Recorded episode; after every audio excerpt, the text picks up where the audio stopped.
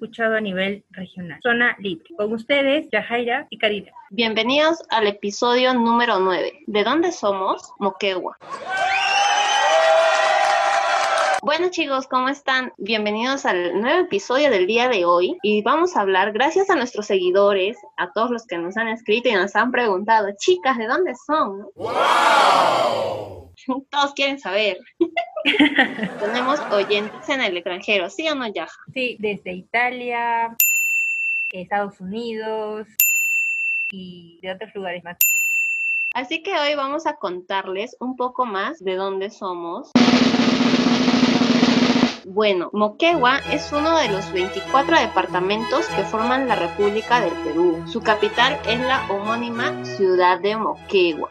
Moquegua está ubicado al sur del país, al sur peruano, y limita por el norte con la ciudad de Arequipa, al este con Puno y al sur con Tacna, y al oeste con el Océano Pacífico. Es por ello que nosotros tenemos una riqueza, bueno, tenemos gran variedad de playas en la costa, ¿verdad? Que en verano normalmente frecuentamos, de diciembre a marzo frecuentamos visitar a, a broncearnos un poco. Y también tenemos lo que es la parte de la serranía, ¿no? La parte alta de Moquegua, que hace un poco de frío. Tenemos un clima muy variado, pero la característica de la ciudad de Moquegua es que hace sol todo el año. Entonces, Puede que en invierno nos haga un poquito de frío en las noches, pero en el día siempre sale el sol, vas a ver el sol radiante. Ana Yaja. Sí, no es como aquellas ciudades donde el invierno es tan crudo que se siente hasta lo opuesto. Aparte de que es un buen clima y es recomendado para aquellas personas que sufren de asma. Por eso mucho de, la ciudad de Hilo, que es un clima muy diferente, se vienen aquí al, a la misma capital, ¿no? Sí, por ser un clima seco, por estar un poco alejados de la humedad, ¿no? También para indicarles que los primeros asentamientos españoles en Moquegua se le atribuye desde el año 1538. Si bien no existe información clara sobre la conquista española y la fundación del lugar, se atribuye como una fecha posible el 25 de noviembre de 1540, cumpliendo este 2020 479 años de función, con el nombre de Villa de Santa Catalina de Alejandría. Los habitantes de Moquegua se dedicaron mayormente a lo que es la agricultura y a cultivar la vid y elaborar vinos y pisos. En 1936, Moquegua adquirió lo que es la categoría de departamento. Actualmente tiene el puerto comercial, que es Hilo, como le indicó Cari, con grandes posibilidades de desarrollo minero y es una de algunos de los mejores higos del Perú. Y tenemos en representación lo que es Bion. Moquegua, tierra del sol y la mitad. La gente de Moquegua es muy calurosa, ¿no? Somos muy amigables. Como en todo lugar hay gente buena y gente no tan buena, pero nos caracterizamos por ser muy amigables, solidarios. Eso sí, aparte de que también antes se conocía Moquegua como un pueblo dormido. ¿Esto a qué se atribuye? A que supuestamente nos dormíamos hasta las 10 de la mañana. O que después del almuerzo teníamos nuestra siestecita, ¿no? Yo a veces tengo mi siestecita, lo tengo que admitir. Me levanto temprano o me acuesto muy tarde, pero sí, ¿no? Acostumbramos, o bueno, se acostumbra que después del almuerzo se haga una siestecita. Sí, también se decía que Moquegua era la ciudad dormida porque por muchos años nos quedamos muy retrasados en lo que era ah, en avances tecnológicos y también porque era una ciudad muy pasiva. Esto cambió con el Moqueguazo, donde se hizo sentir a la población moqueguana luchando por sus derechos. Entonces fuimos noticia a nivel nacional e internacional. Es que la verdad cuando Moquegua o nosotros como pueblo nos proponemos hacer algo, y no creo que solo en Moquegua, ¿no? A nivel mundial, cuando nos proponemos hacer algo o nos juntamos con un fin común, lo logramos. Creo que Perú se caracteriza por eso sobre todo. Eso sí, ¿no? Como dicen, la unión hace la fuerza.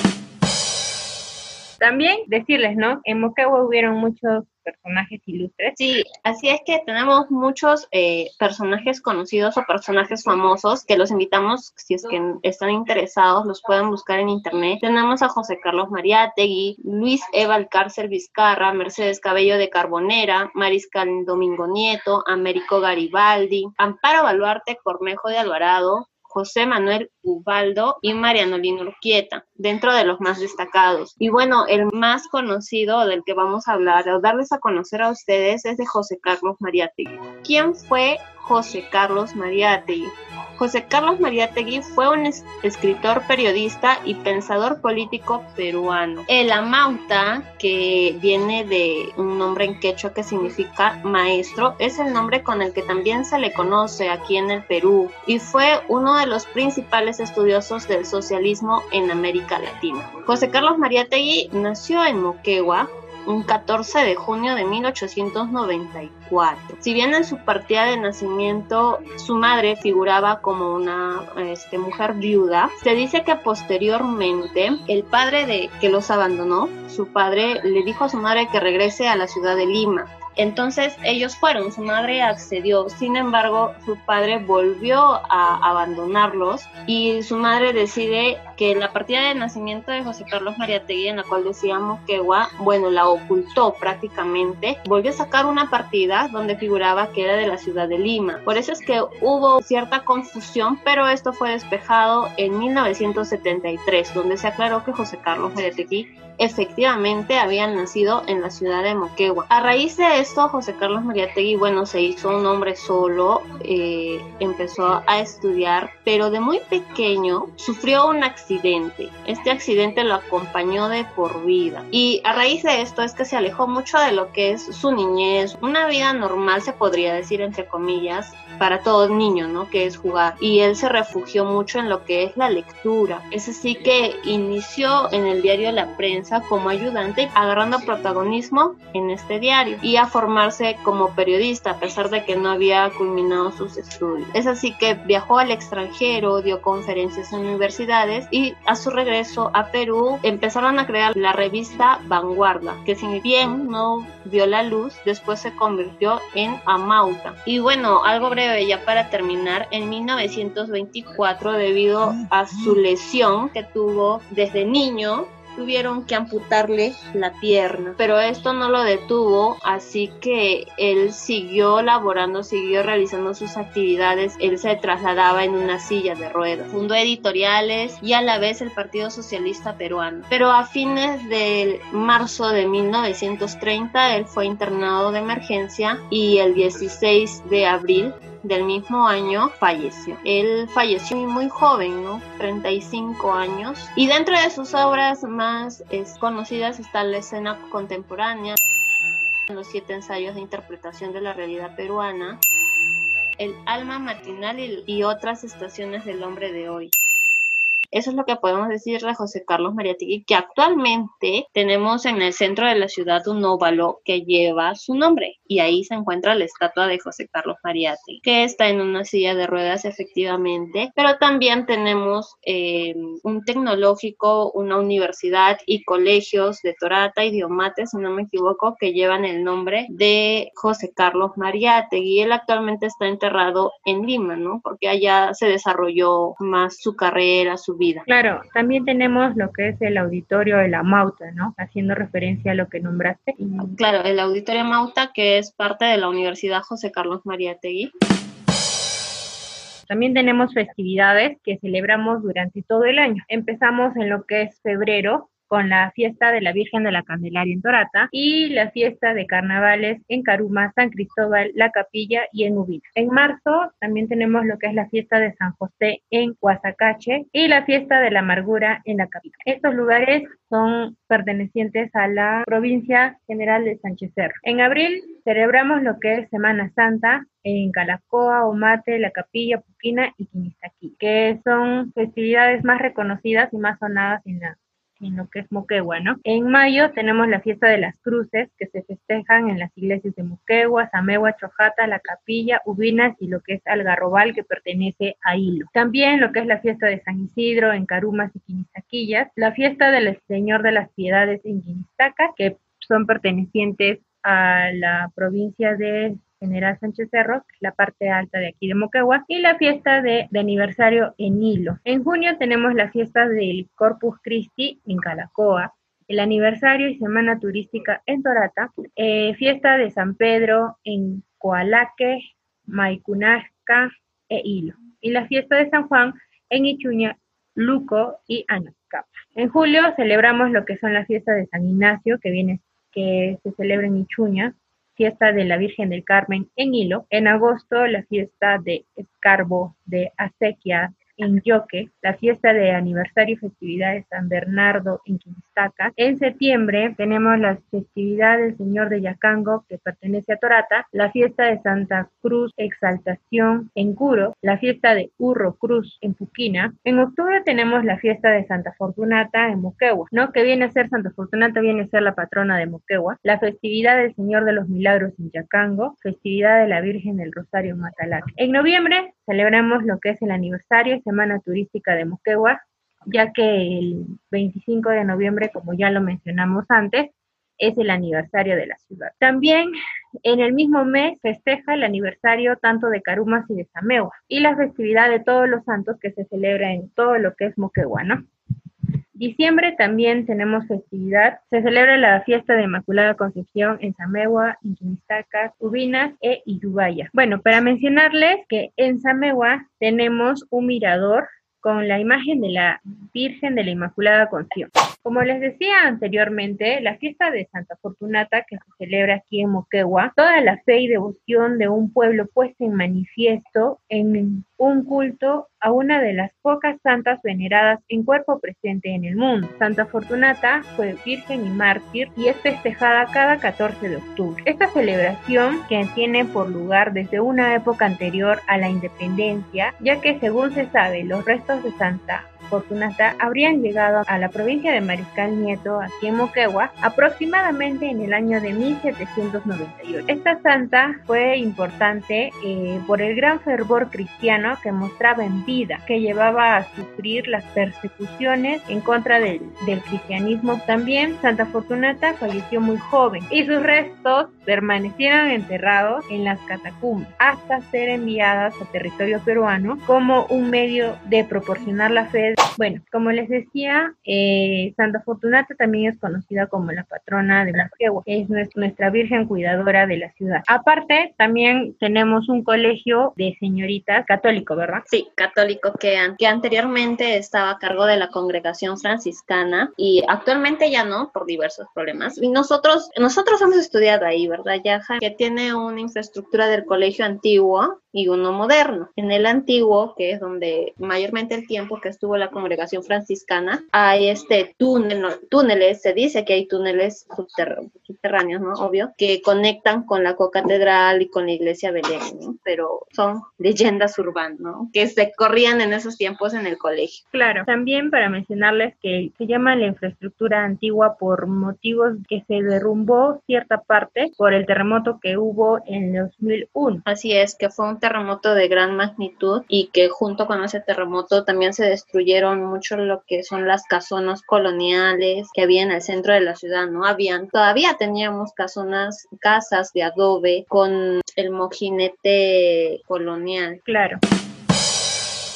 Y dentro de los lugares turísticos que podemos mencionar en Moquegua, tenemos la Plaza de Armas, la Basílica Catedral Santa Catalina de Moquegua, la Casona de las Serpientes, la Casona Tradicional de Moquegua del doctor Ever de la Flor Angulo, la casona del conde de Alastay, la Casa de la Cultura de Moquegua, la casona de las Diez Ventanas, la casona Delgado Podestá y bueno, también tenemos lo que es la ruta del Pisco y los geográficos de Chenchen. Hablemos un poco de lo que es la ruta del Pisco. La, ruta del Pisco, bueno, gracias a las tierras moqueguanas, al suelo moqueguano, Moquegua goza de un lugar privilegiado para la elaboración de excelentes piscos Aparte de ello, el sol, la tierra y el agua se unen para que las frutas de esta región sean muy aromáticos. Los antiguos viñedos se extienden en las campiñas de los valles moqueguanos. La ruta del Pisco permite a los visitantes conocer las bodegas coloniales, donde se encuentran las mejores reservas vitivinícolas de la zona. Entonces, ahí en esta denominada ruta del Pisco podemos encontrar diferentes bodegas, ¿no? La bodega Parras y Reyes, la bodega Paredes, la bodega Rayito de Sol, la bodega Biondi, la bodega Zapata, la bodega Los Camilos, la bodega El Mocho, que son este, muy reconocidas aquí en Moquegua, que producen pisco, producen vino, que a la vez también es muy consumido aquí, que es muy rico, ¿no? Muy agradable.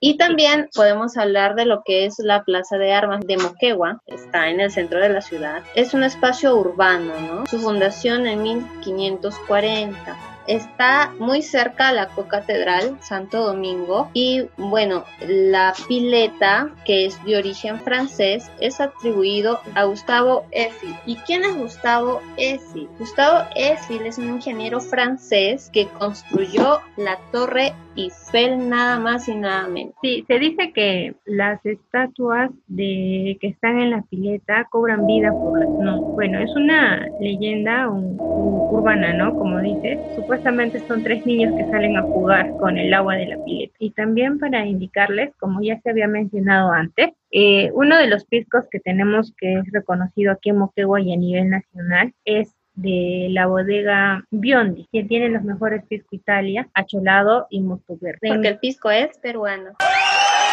Tenemos vino dulce, vino Borgoña, que son los más consumidos aquí en Moquegua, y también parte de ello tenemos los licores. Hay licores de ciruela, licor de damasco, propio también del macerado de damasco, ya que Torata y la parte alta es donde se produce los damascos.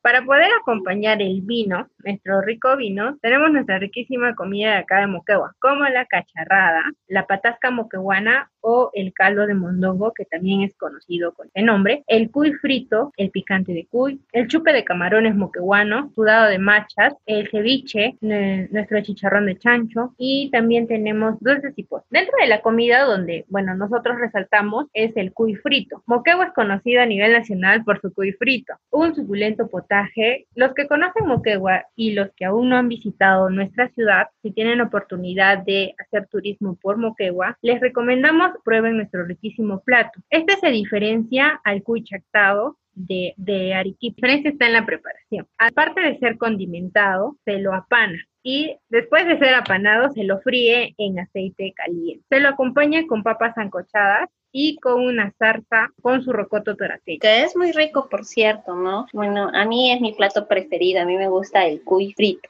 Y aparte que el cuy tiene muchas propiedades para el sistema inmunológico y su carne cero colesterol. Es también este recomendado el caldito de cuy, que es una que el cuy es una carne muy blandita y es, bueno, como yo lo dije, tiene propiedades así que se recomienda. A pesar que en otros países es conocido como el conejillo de Indias, lo tienen como mascota o a muchos no les gusta, pero aparte de ser delicioso tiene propiedades. Además también en lo que es moquegua se le saca lo que es la zorrita, conocido huesito, que tiene forma de un zorrito, que se encuentra en las orejas del cuy. Y esto lo utilizan, bueno, lo utilizaban los antiguos para hacer juegos, competencias entre los que compartían la mesa. ¿En qué consistía esto? En poner la zorrita en el vaso y servirte vino. Hasta que no sacaras la zorrita del vaso, no te podías mover de la mesa. Entonces, el que era más ingenioso, el que tenía la habilidad de sacar la zorrita, se podía retirar. El que no, tenía que continuar y bueno, los que no podían simplemente caían ante el delicioso placer del vino muy difícil sacarlo, pero si vienen a Moquegua, así que ya tienen ahí un reto para que lo puedan intentar. Exacto, solo los, los moqueguanos sabemos cómo. Así como también tenemos nuestras riquísimas y deliciosas comidas típicas de aquí, como ya les había mencionado, tenemos lo que son dulces y postres. Dentro de los dulces moqueguanos vamos a encontrar a nuestro famosísimo alfajor de penco. Este alfajor de penco es grande y un poco duro. Básicamente se prepara con lo que son las yemas, un poco de anisado moqueguano, bicarbonato y harina. Lo especial está en el relleno, en lo que es el manjar. Un manjar blanco casero que también se puede hacer con coco, maní, castañas. Además también tenemos lo que son nuestros voladores, los guargueros que están rellenos con el tradicional manjar blanco, a diferencia de los voladores que van al horno, este dulce se fríe en manteca o aceite. Lleva también por encima un poco de baño blanco hecho con un poco de mezcla de azúcar impalpable, un poco de jugo de limón, azúcar y claras dulces. Al comerlo, la cobertura blanca se quebranta al ser ingerido, intensifica el sabor y ofrece una textura más agradable. También tenemos lo que son las roscas torateñas. Estas roscas están llenas de un baño de azúcar. Y no nos olvidemos nuestro famoso pan de torate, que acompañado de nuestras riquísimas paltas, se hace un manjar a nuestro paladar ha llegado el momento de decirles la frase para que puedan participar de este sorteo es Tierra del Sol y la amistad. Suerte. Moquegua, por ser una ciudad muy antigua, también tiene cuentos y leyendas, ¿no? entrando un poco al terror. Dentro de sus leyendas más conocidas tenemos la leyenda del Cerro Baúl, el guardián del Cerro Baúl, la pava, la cabeza voladora, los dos hermanos, el misterio del Museo del Algarrobal, el encanto de Acacoyo, la aparición, el cuento de la sirena, la sirena de Mollesaja, el castigo de un minero y los arrieros de Mazalac. Ahora les vamos a hablar de dos leyendas, de dos cuentos. Eh, uno de ellos es la leyenda del Cerro Baúl. La leyenda del Cerro Baúl es una leyenda muy antigua, una historia de amor muy conocida en Moquegua. Cuentan los antepasados que hubo cierta vez una pareja de jóvenes llamados Ángeles y Samé. Entre ellos surgió un amor muy profundo, pero sus padres no querían esta unión, especialmente Guaracán. Guaracán era el padre de Ángeles, que luchaba para separar a esta pareja de jóvenes, pero no podía lograrlo. Mientras tanto, el amor entre ellos seguía creciendo y de ese amor surgió un niño. Cuando Guaracán se enteró, se enfureció tanto que no pudo con esta noticia, así que una solución para separar a estos enamorados eh, mandó a robar al niño y ordenó que lo enterraran en un baúl. Es entonces así que la madre al enterarse que su pequeño había desaparecido, lo buscó junto a Ángeles, pero no lograron encontrar. Afligidos por la pérdida de su bebé, Ángeles se convirtió en un cerro el que ahora llamamos el Cerro de los Ángeles, y Same se tendió por el suelo, a lo que hoy en día es el pueblo de Samewa. En cuanto al padre de Ángeles, alegre por el triunfo que había tenido al separar a los amantes, los dioses lo castigaron convirtiéndolo en el Cerro Huaracán. Sumen, el Cerro Baúl es el hijo del Cerro Los Ángeles y Samegua, y Huaracane es el abuelo del Cerro Baúl. Todos conforman una familia que un día no pudo unirse por la culpa de las terribles acciones de un padre muy celoso e intolerante. Huaracán.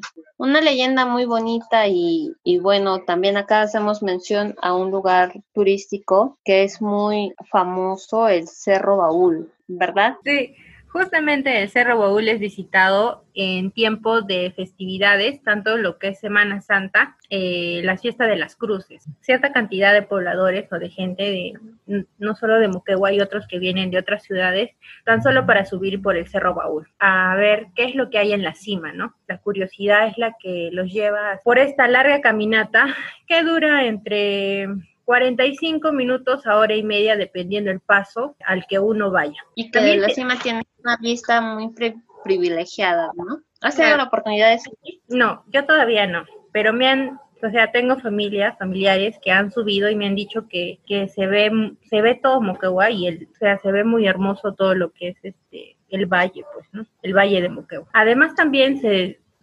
suben lo que son tanto chamanes como curanderos a hacer pagos a la tierra por lo que en el trayecto, que se, en el, camino se encuentran montoncitos de piedra en algunas o en como unos, unos símbolos, los cuales no se deben de tocar. Hay que tener mucho cuidado con estos trabajos que hacen estos señores.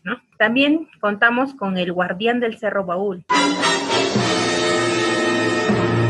¿Quién es el guardián del Cerro Baúl? Algunos dicen que es un toro, sale bramando, dicen algunos. Otros que es tranquilo, que corre por alrededor, que sale de noche, entre el límite de un día y el otro arrastrando una larga cadena de oro. Es un toro extraño, cuentan. Es negro chillo, dicen otros. Los más antiguos afirman que es dorado, oro puro, como si el sol estuviera correteando por el cerro al filo de la medianoche. Nadie dice que es verde o azul, pero podría serlo. Aparece y desaparece. Muchos hablan de lo que han llegado a ver, pero no es creíble, porque el día que alguien lo vea, se encantan. Quedarían convertidos en piedra que hay en este lugar, sean de cristianos que lo vieron retosando en su cadena de oro, con su cadena de oro. Antes de que el guardián sea un toro, era una enorme serpiente, la que agitaba su tremenda cola golpeando los hielos y las aguas de los ríos y lagunas para que desciendan en las alturas de los valles. Era una criatura propia de las tierras libres, vivían oculta de las miradas de los hombres. Habitaba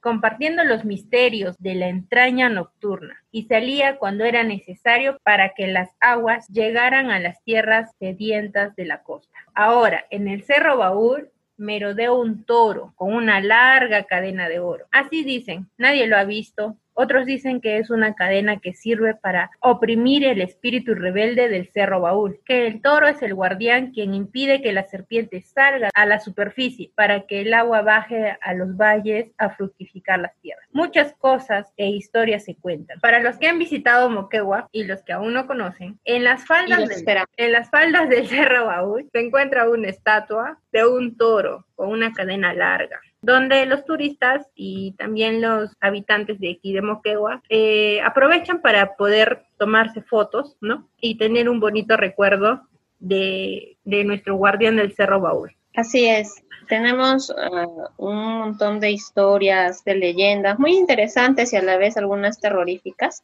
que los invitamos, si no tienen la posibilidad de venir a una Moquegua, que los invitamos que puedan buscar en internet, tanto de los lugares turísticos, la comida, para que se antojen y vengan, y sobre todo el pisco y los vinos, ¿verdad? Sí, sobre todo eso. Gracias a este episodio hemos podido conocer un poquito más de dónde somos nosotras, de dónde son tus podcasters favoritas, 90, 60, cuarentena.